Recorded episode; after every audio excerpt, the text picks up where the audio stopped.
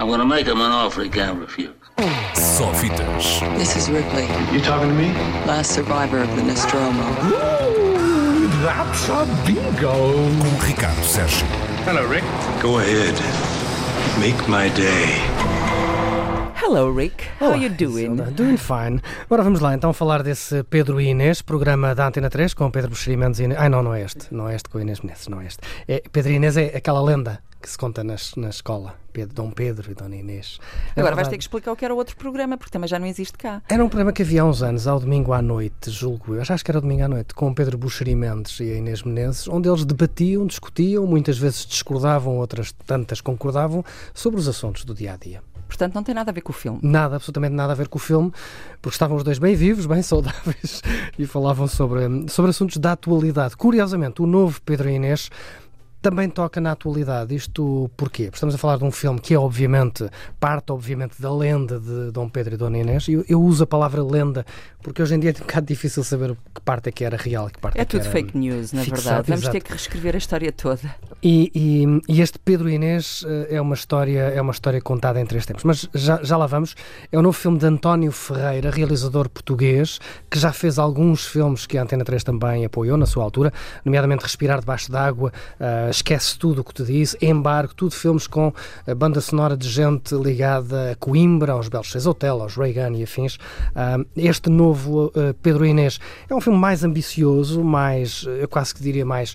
ah, esqueci-me da palavra, quase um blockbuster, tendo em conta aquilo que, os, que eram os filmes de António Ferreira, tem nomes e caras muito conhecidas do cinema português, da televisão portuguesa.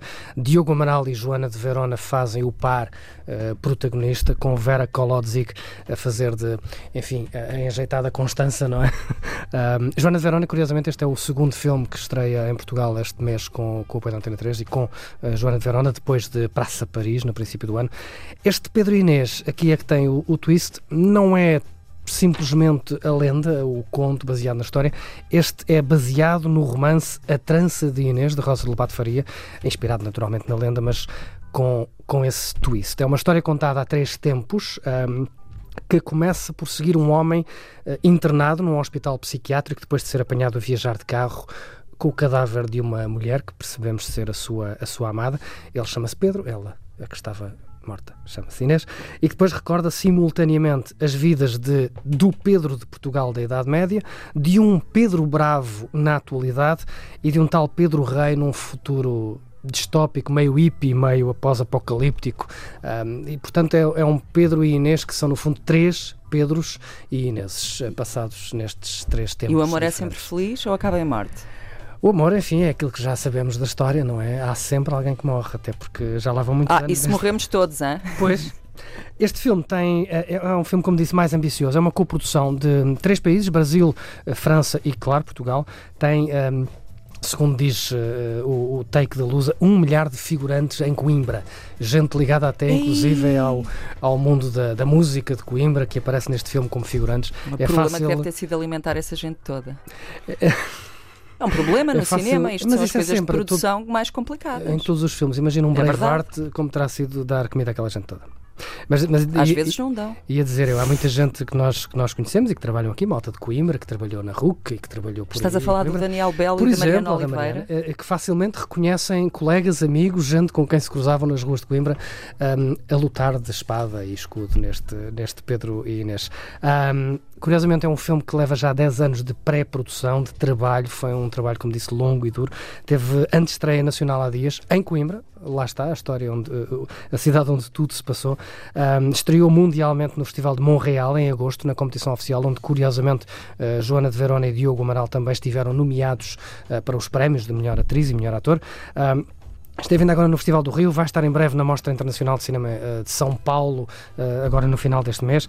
Para fevereiro de 2019 está programada a estreia eh, no Brasil. Enfim, é uma tentativa de não só internacionalizar o cinema português, começando obviamente pelo Brasil, mas também internacionalizar a história deste Pedro Inês, que António Ferreira há dias considerava ser uma espécie de Romeu e Julieta à portuguesa, Romeu e Julieta portugueses.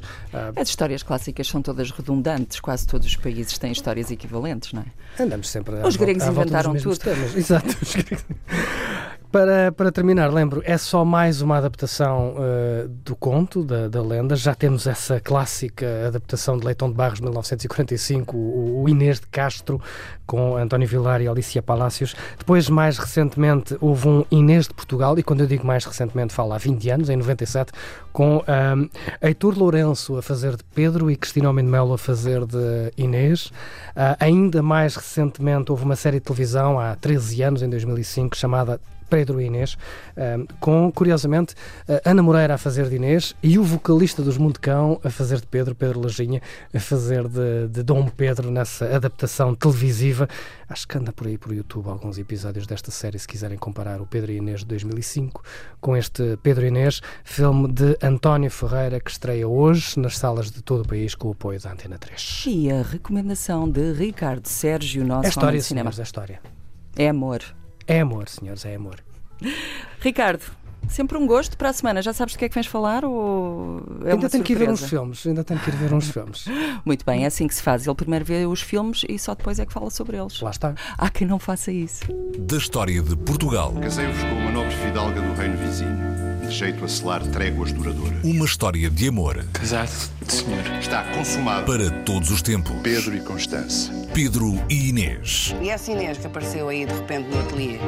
Dizem que ela é linda. Um filme de António Ferreira, a partir do romance de Rosa Lobato Faria. Não temos passado nem futuro. Só temos presente, presente e presente. Uma história de amor em três tempos. Somos senhores do tempo, escravos do tempo. Com Diogo Amaral Somos Dom Pedro e Joana de Verona. Pedro e Inês. Nos cinemas. Com a Antena 3.